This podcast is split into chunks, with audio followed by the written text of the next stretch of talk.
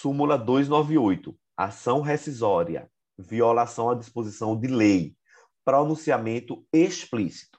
1. Um, a conclusão acerca da ocorrência de violação literal à disposição de lei pressupõe pronunciamento explícito na sentença rescindenda sobre a matéria veiculada. 2. O pronunciamento explícito exigido em ação rescisória diz respeito à matéria e ao enfoque específico da tese debatida na ação, e não necessariamente ao dispositivo legal tido por violado. Basta que o conteúdo da norma reputada violada haja sido abordado da decisão residenda, para que se considere preenchido o pressuposto. Esse inciso 2, Maria, é o seguinte: não precisa que o juiz tenha apontado que foi o artigo 292 da CLT. Basta que a matéria né, tenha sido é, é, discutida e para que seja violação. 3. Para efeito de ação rescisória, considera-se pronunciada explicitamente a matéria tratada na sentença quando, examinando remessa de ofício, o tribunal simplesmente a confirma. 4. A sentença meramente homologatória, que silencia sobre os, sobre os motivos do convencimento do juiz, não se mostra recidível por ausência de pronunciamento explícito. Então, muito cuidado. Aquela sentença meramente homologatória de acordo, quando vem assim, ó, homologa o acordo transacionado pelas partes. Ponto. Essa sentença, ela não se mostra recidível, porque ela silenciou sobre os convencimentos do juiz, não havendo pronunciamento explícito. Cinco, não é absoluta a exigência de pronunciamento explícito na ação rescisória, ainda que esta tenha por fundamento violação de disposição de lei. Assim, prescindível, ou seja, não é necessário o pronunciamento explícito quando o vício nasce no próprio julgamento, como se dá na sentença extra, citra ou ultra pedida. Ora, se o vício ocorre no próprio julgamento, não, se, não precisa né, que haja a explicitação da tese na ação rescisória. Ok?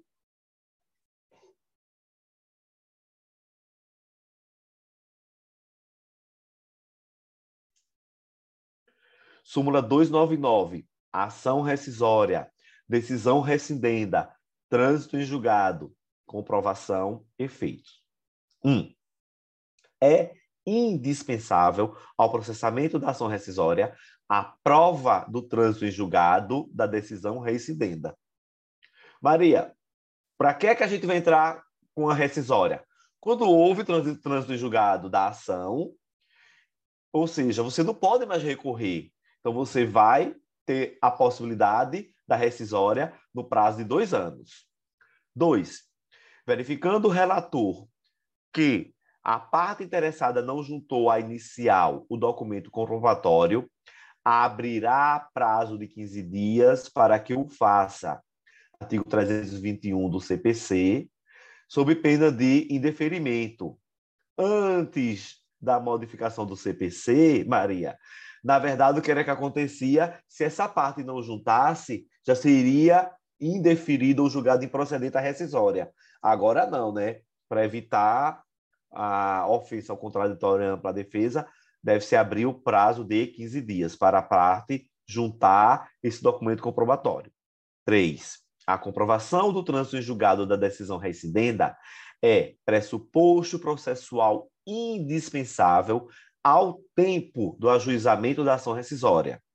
Eventual trânsito julgado posterior ao ajuizamento da ação rescisória não reabilita a ação proposta, na medida em que o ordenamento jurídico não contempla a ação rescisória preventiva.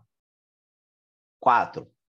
O pretenso vício de intimação posterior à decisão que se pretende rescindir, se efetivamente ocorrido, não permite a formação da coisa julgada material. Assim, a ação rescisória deve ser julgada extinta, sem julgamento de mérito, por carência de ação, por inexistir decisão transitada em julgado a ser recidida. Isso aqui é muito lógico, Maria. Ó, o juiz deu a decisão. Até então, você não foi intimada da decisão. Como é que essa decisão transitou em julgado se ainda não começou sequer o prazo para você recorrer, né? Então, ainda que esse vício, né, de, da intimação seja sanado posteriormente, não houve ainda decisão é, transitada em julgado. Portanto, inadmissível a rescisória, que deverá ser extinta, né, por carência de ação sem resolução de mérito, já que não existe decisão transitada em julgado, a qual deveria ser rescindida. Ok? Súmula 300. Competência da Justiça do Trabalho cadastramento no PIS. Compete à Justiça do Trabalho processar e julgar ações ajuizadas por empregados em face de empregadores relativa ao cadastramento do PIS, que é o Programa de Integração Social. Súmula 301, auxiliar de laboratório, ausência de diploma, efeitos. O fato de o empregado não possuir diploma de profissionalização de auxiliar de laboratório não afasta a observância das normas da Lei 3999 de 61, uma vez comprovada a prestação de serviços na atividade. Maria, tu lembra o que diz essa, ação, essa lei 399961? Salvo engano, ele tem direito ao salário, é isso? Vou ver aqui, mas é importante vincular essa súmula ao artigo 5 inciso 13 da Constituição, que fala da liberdade de ofício, exceto quando a lei exige algum Quando há vedação legal, né? Como no caso do advogado, que a lei exige a aprovação da OAB ao bacharel em direito. Altera o salário mínimo de médicos e cirurgiões. Classificação das atividades será de médicos e auxiliares, incluindo auxiliar de laboratorista e radiologista e internos.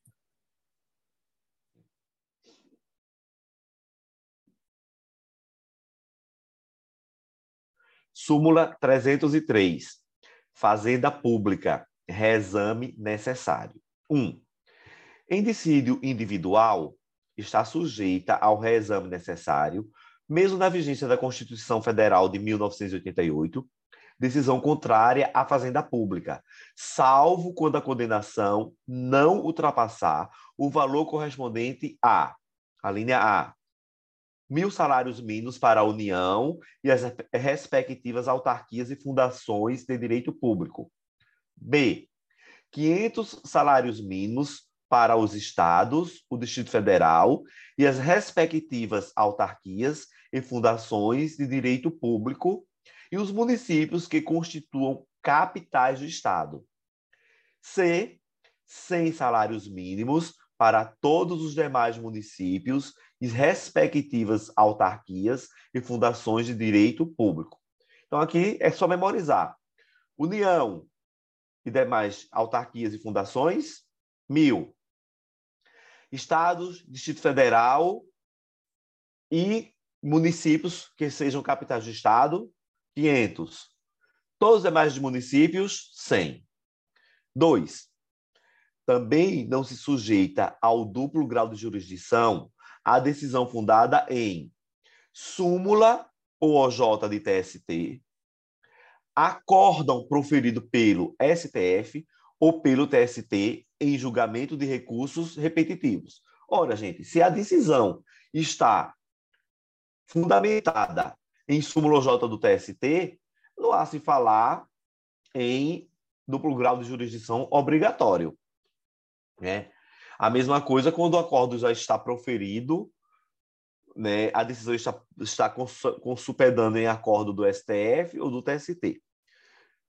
E C, também não se sujeita ao duplo grau de jurisdição a decisão fundada em entendimento firmado em incidente de resolução de demandas repetitivas ou de assunção de, assunção de competência. E D, Entendimento coincidente com orientação vinculada, firmada no âmbito administrativo do próprio ente público, consolidada em manifestação, parecer ou súmula. Esse letra D a gente vê muito, por exemplo, às vezes existe súmula da AGU sobre determinado, é, determinada matéria. Então, se a decisão estiver em consonância com essa súmula, também não a se falar em duplo grau de jurisdição obrigatório. C. Em ação rescisória, a decisão proferida pelo Tribunal Regional do Trabalho está sujeita ao duplo grau de jurisdição obrigatório quando for desfavorável ao ente público, exceto nas hipóteses dos incisos anteriores, ou seja, até mil reais União, até quinhentos reais estados, Distrito Federal e municípios capitais, até cem reais municípios, quando a decisão é fundada em súmula OJ do TST, em acordo proferido pelo STF ou TST, em julgamento repetitivo, entendimento firmado em incidente de resolução de demanda repetitiva ou assunção de competência, ou entendimento coincidente com orientação vinculante firmada no âmbito administrativo do próprio ente público, consolidada em manifestação, apareceu súmula administrativa. Inciso 4. Em mandado de segurança, somente cabe reexame necessário se, na relação processual, figurar pessoa jurídica de direito público como parte prejudicada pela concessão da ordem. Tal situação não ocorre na hipótese de figurar no feito como impetrante e ter sido interessado pessoa de direito privado, ressalvada a hipótese de matéria administrativa. Súmula 304 correção monetária, empresa em liquidação. Artigo 46 do ADCT da Constituição. Os débitos trabalhistas das entidades submetidas aos regimes de intervenção ou liquidação extrajudicial estão sujeitos à correção monetária desde o respectivo vencimento até o seu pagamento, sem interrupção ou suspensão, não incidindo Entretanto, sobre tais débitos, juros de mora. Então, empresa sobre intervenção ou liquidação judicial tem o quê? Juro, é, correção monetária, mas não tem juros. Agora, empresa sobre liquidação judicial, aí não incide nem juro nem correção monetária, não é isso? Súmula 305. Fundo de garantia de tempo de serviço. Incidência sobre aviso prévio o pagamento relativo ao aviso prévio, trabalhado ou não, está sujeito à contribuição para o FGTS. Ou seja, sobre aquele pagamento que o empregador faz ao seu empregado, ou mesmo que o empregado vai fazer ao empregador para contra, quando, quanto ao aviso prévio, está sujeito sim ao recolhimento do FGTS. Súmula 307, juros e retroatividade do Decreto-Lei 2322 de 87.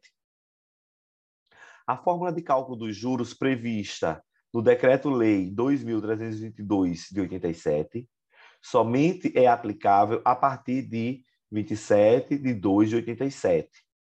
Quanto ao período anterior, deve-se observar a legislação vigente.